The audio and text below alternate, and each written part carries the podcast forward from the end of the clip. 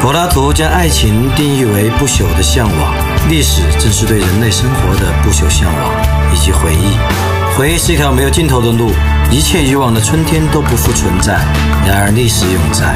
只要我们试图去理解真正的历史，我们就走上了一条美妙的路。历史没有隐瞒，我们没有忌惮，史无忌惮。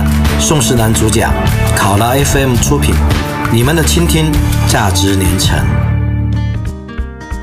考拉 FM 的朋友，大家好，欢迎收听本期《食物忌惮》，我是宋世南。本期呢，我们来聊一聊谣言。谣言的历史实在是古老，以我们中国来说，可以上溯到先秦和秦汉了。像秦始皇在位的期间，他始终为“亡秦者胡也”一类的谣言困扰，而他缔造的帝国在其儿子手中葬送。导火线同样是一句谣言：“陈胜兴吴广王。”对不起，口误了，应该是大楚兴陈胜旺。我一般还是读的陈胜王，但是据说普通话应该读旺，就是以他为王的意思。大楚兴陈胜旺。不只是中国，像古罗马的皇帝也经常被谣言折磨得很痛苦，以致他不得不任命一个叫公共谣言监察的官员。这个公共谣言监察呢，每天到人群中去，从闲谈中发现谣言，然后迅速的汇报。如果必要呢，谣言监察者自己还会用编造的谣言来发动一场反击战。像公元六十四年的罗马大火中，就流传了这样一个谣言：暴君李禄不但不为大火死难者悲伤，还写诗赞美火灾，为火焰燃烧的美丽而陶醉。李禄迅速就派出谣言的监察者，放出反谣言的谣言，指控说是比尼禄更不受人欢迎的基督徒在城内放火。于是呢，民众迅速又扭转矛头，对准了做了替罪羊的基督徒们，而忘掉了这怒火最初指向的不是基督徒，而是尼禄。事实上，几千年来，历史中的谣言都不绝如缕。但在古代社会呢，因为交通、通讯、传媒、人口等限制，谣言传播的速度与规模都不能与近世和现代社会相提并论。不过呢，人们可以说苦于谣言也比较久了。在网络崛起之后，大量的不实的消息或者扑朔迷离的谣言也是在网络泛滥成灾。于是呢，最近的刑法修正案针对谣言特别修订了法律。十一月一日起，刑法修正案要正式施行。根据这部新定的法律，中间有一条，今后在微信、微博等平台发布假消息行为，将有可能触犯刑律。最高可获七年有期徒刑，而以前呢，多数的涉及谣言的行为，一般是只受行政处罚的。这不由让为于文华捏一把冷汗啊！于文华就是唱《妹妹你坐船头》那个女歌手，她在十月二十七日微博上面就爆料 说，老一辈的词作家严肃 严肃将军去世了。但很快呢，被证明消息不实。于文华及时发布的微博道歉，一些跟风报道的媒体也道歉。呃，不过如果于文华发这个微博是在十一月一日以后，他会不会被以刑法修正案的相关的微信、微博谣言的刑律来判刑呢？其实也大可不必担心，是不会的。像刑法修正案里面新增的这一款的具体条文是：编造虚假的险情、疫情、灾情、警情，在信息网络或者其他媒体传播，或者明知是上述虚假信息，故意在信息网络或者媒体传播，严重扰乱社会秩序的，处三年以下有期徒刑、拘役或者管制；造成严重后果的，处三年以上七年以下有期徒刑。这也是不少媒体将这一条法律报道的时候称作“微信造谣可能获七年有期徒刑”的依。据，但我们仔细咀嚼这个条文呢，其实它是限定的范围的，限定于险情、疫情、灾情、警情，而像严肃死不死跟我们的险情、疫情、灾情、警情无关，所以即使是他去世的消息被证伪了，也不会让发布消息的人根据这一条刑法的修正案的法律来入罪。它不但限定的范围呢，而且呢还强调了一定是编造或者是明知是虚假的还故意传播，然后呢相应有对应的后果是严重扰乱社会秩序或者造成严重后果。那么一般的人呢可能觉得呃这离我还是比较远嘛，必须要险情、疫情、灾情、警情，而且要明知或者是编造，还要造成严重扰乱社会秩序，并且造成严重后果才处刑。不过我觉得既不用忧心的太早，也不用。开心的太早，因为我们都知道中国的法律很多时候它的适用范围是有一定弹性的，只要谣言入刑之后，不排除它可以引申到另外的领域，而且你是否是编造或者明知，这个也很难用事实来证明，之后就极有可能由官方来认定，这个在往常的一些判案中也不是没有，主观故意这个认定的弹性是比较大的。当然呢，这条法律主观恶意的这条原则本身是没有问题的。它其实可说是借鉴自美国的上世纪六七十年代的沙利文诉纽约案，就是有官员告《纽约时报》说诽谤，最后呢，这个法官判定要证明这个媒体是主观恶意，就明明知道是虚假的，而且会引起对别人的伤害，然后还故意发布这个消息，那么才能够。判处他承担责任，如果不证明他主观恶意就不行。而我们说回来，现在的刑法修正案关于谣言的也采纳了主观恶意的原则，原则是没有问题的。适用范围呢也限定在公共安全领域里面，也没有问题的。但是呢，我只是担心条文可能会开一个口子，借用这个口子呢，可能对更多的网络消息进行钳制和打压，是担心这个。进一步说呢，即使针对谣言获刑的这条法律，它限定的范围险情、疫情、灾情、警情，仅涉公共安全。但是呢，公共安全的维护究竟是应该靠自由的讨论呢，还是靠信息的管制？我自己呢是倾向于前者，应该靠信息的自由流通。而信息自由的流通就必然会有付出代价，它必然会有假消息横行。你不可能说。自由是没有代价的，言论自由、信息自由都是有代价的，而这代价呢，在某种程度上面，我认为是值得付出的。我不喜欢说什么谣言倒逼真相，不喜欢用倒逼这个词，也不喜欢说谣言倒逼真相。但是如果凡是公共安全的信息发布都只能由官方垄断，而个人呢因为恐惧所谓的谣言入罪的法令而噤若寒蝉，这对公共安全和公共知情是有利还是不利呢？朋友们可以细细的去思索。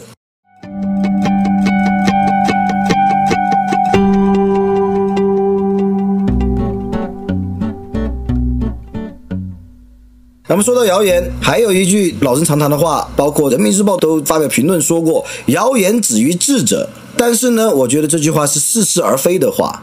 首先呢，没有任何一个智者能够辨别所有的谣言，比如即使是专家学者或者专业人士，你是一个医学权威，但是你未必能够辨别。一则关于建筑方面的消息，你是一个建筑权威，你未必能够辨别一个疫情方面的消息。所以谣言止于智者有一个非常大的漏洞，就是没有一个智者能够辨别所有的谣言。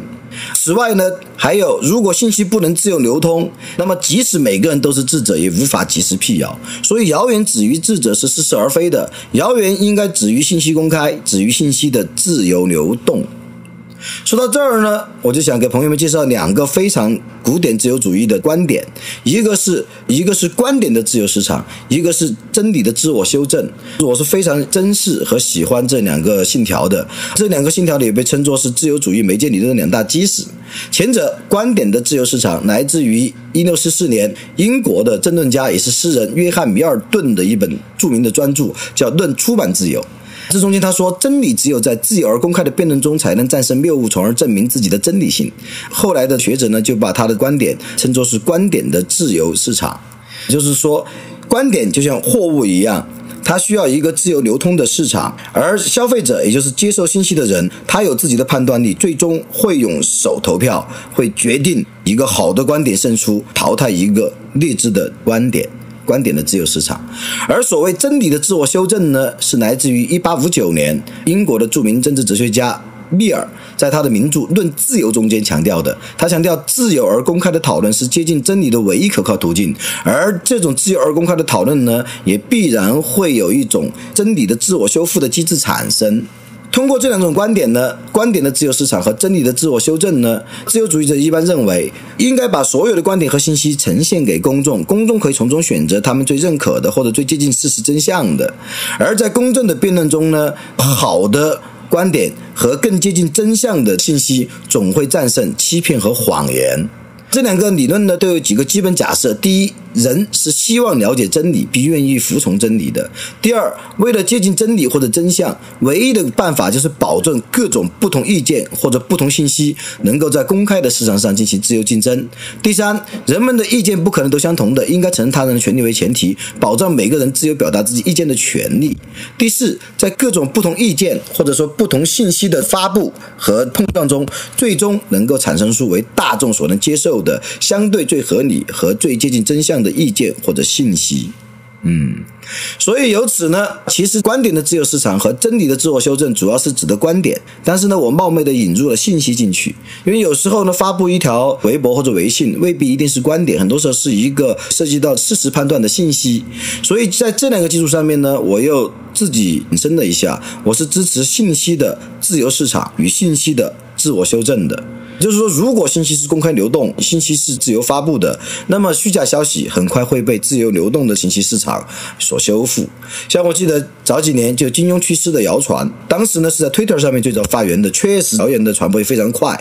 但是与此同时呢，辟谣也非常快，谣言传播最多就是十几二十分钟之后，那么辟谣的信息也在 Twitter 上面迅速传播，而大概在一两个小时以后，基本上在 Twitter 上面人都知道了金庸去世是个假消息。当时金庸正活蹦乱跳的在剑桥跳芭蕾舞呢。金庸会跳芭蕾舞，你知道吗？金庸跟倪匡说：“哎，你要不要再说小说写得好了？你知道我什么最牛逼吗？”倪匡说什么？你小说不是最牛逼的，那是政论吗？金庸说也不是政论，是跳芭蕾舞。金庸小时候学过芭蕾舞，青少年时代你们不知道吧？金庸认为自己最牛逼的是芭蕾舞。好，我们说回来，进一步说呢，我们如果接受信息的自由市场与信息的自我修正的这个理论，我们还可以得出一个引申观点，就是以信息对抗信息。更多的自由流动的信息来对抗由于封闭而产生的不实信息，而我这个以信息对抗信息呢？如果熟悉美国的言论自由史的，很可能会知道，这是受了美国的大法官布莱戴斯。呃，对不起，我说老外的名字每次都打疼。美国的大法官布莱戴斯在一份判决的意见书中表达的思想，他原话是叫以言论对抗言论。他大概是说的，除非言论所能引起的明显的祸患是如此紧迫，以至于来不及充分。讨论就会发生，这个时候我们可以对言论来进行强制的约束。但是呢，如果还有时间通过讨论来揭穿谎言和谬误，通过教育的方式来防止祸患，那么这个言论所导致的危险就不应该是明显而即刻的。而我们应该采取的主要的办法呢，是用更多的言论来对抗可能带来危害的言论，而非强制的惩罚和强制的缄默。其实说的非常充分，它实际上是对著名的霍姆斯法则的一个修正。霍姆斯大法官早年在一个判案中提出了什么时候要。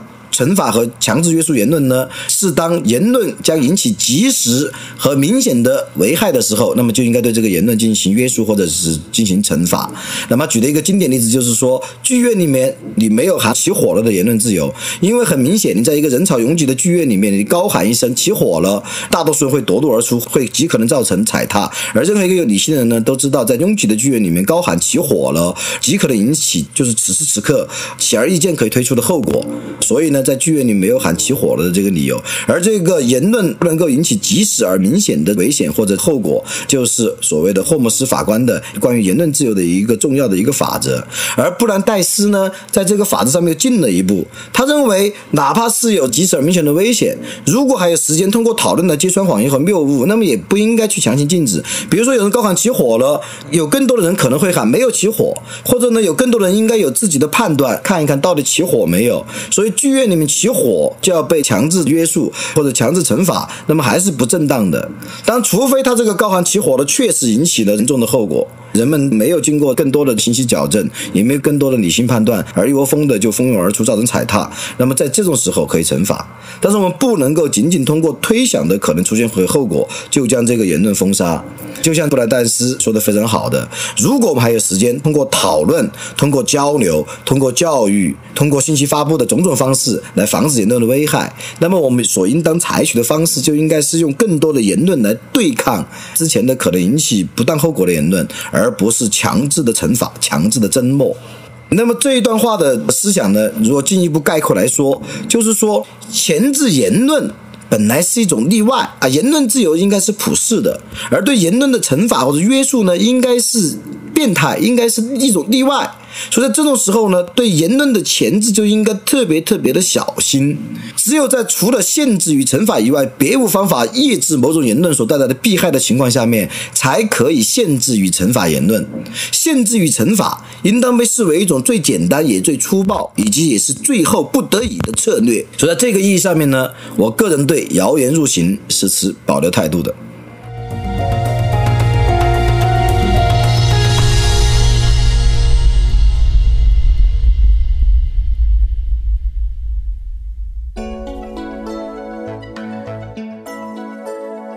最后再讲讲谣言，谣言它不等于假消息，谣言其实只是尚待证实的消息。很多人一说谣言就觉得就是假的造谣，其实谣言的本意只是说不确定的消息。谣言如果一旦被证伪，它就是假消息。谣言有时候也会被证实的，你懂得。像比如说我们前几年传的打大老虎。对吧？那大老虎其实已经非常危险了，甚至是已经身陷囹圄了，只不过没有公开。而当时人们说这个大老虎可能有事，或者可能已经被捕的时候，那么人们都把这个消息称作是谣言。但后面显然是被证实了。再比如说，有时候官方还出来针对一些消息主动辟谣，而这个辟谣后面被证实的是个谎言。像比如刘铁男、罗昌平实名举报刘铁男之后，能源司的这个新闻发言人第一时间就出来辟谣，说罗昌平是造谣，要诉诸于法律。结果后面发现罗昌平的举报绝大多数都是属实的，而刘胜男也落马了。官方辟谣的时候，其实他所辟的谣反而真实的消息，而他辟谣本身反而是一种撒谎。类似的还有很多，我们不用再多举了。比如还有休假是疗养，对吧？王立军的在博网案之前，王立军的休假是疗养，在当时有官方辟谣说王立军没事儿，当时王立军都已经逃到人家老外的这个领馆里去了，还说他没事儿，说他休假是疗养。结果事后证实，他所辟的这个谣是真实的消息，而他辟谣本身呢，其实是在撒谎。像法国学者让·诺埃尔有一本书。这个名字很有意思，叫《谣言：世界最古老的传媒》。哎，这本书蛮有意思的，呃，朋友们不妨去搜来看看。《谣言：世界最古老的传媒》。哎，这本书中，那么这位让·诺埃尔呢，法国学者对谣言有一些新颖而独到的见解。他认为，谣言经常具备某种意义上面的真实性。它之所以令人不舒服，是因为权力无法完全控制这种消息。而当在任何一个社会或者地区，当人们希望了解某事而得不到官方答复时，谣言便会神香尘上。